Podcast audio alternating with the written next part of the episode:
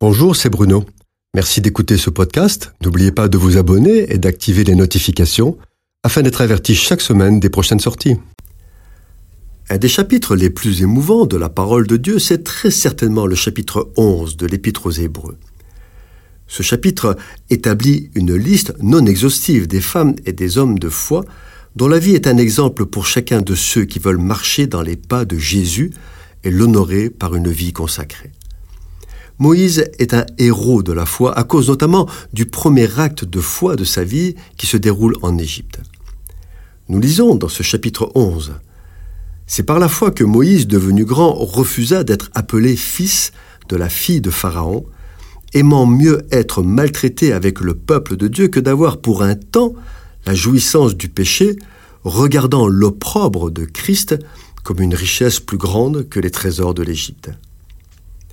Moïse avait été recueilli par la fille de Pharaon et élevé dans la haute société égyptienne.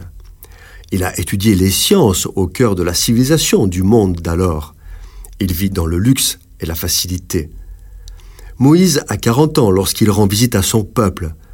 L'amour de Moïse pour ses frères le porte d'abord non pas à servir, mais à régenter, ce qui est bien en accord avec le caractère et les habitudes que devait avoir un homme élevé comme prince d'Égypte.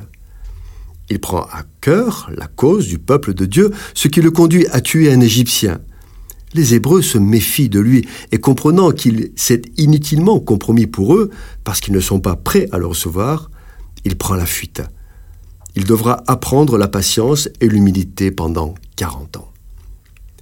L'épître aux Hébreux dit clairement qu'il a agi par la foi, délaissant volontairement les honneurs, les richesses et les plaisirs dus à son rang, il est convaincu qu'Israël est vraiment le peuple de Dieu et il est prêt à souffrir pour lui. Par un acte de foi, Moïse a renoncé au monde qui lui était acquis. C'est ce même acte de foi que Jésus attend de tous ceux qui l'appellent à le suivre. Il n'est pas possible de servir Dieu et le diable. Pour entrer dans la vocation que Dieu adresse à chacun de ses enfants, ils doivent faire des choix comme Moïse a dû le faire. Croire qu'il est possible de concilier les deux est une séduction. La séduction est aussi de croire que choisir le monde et la jouissance égoïste apportent le bonheur. Le diable est un maître exigeant, il tyrannise même ceux qui le servent. Ceux qui servent Jésus-Christ échappent à son pouvoir.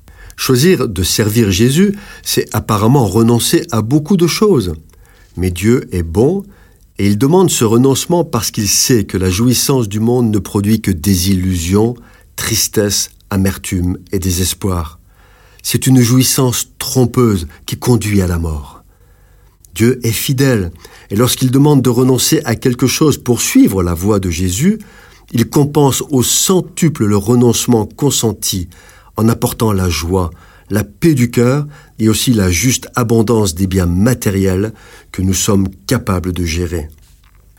Cette chronique vous a été proposée par Bruno Oldani et Jacques Cudeville.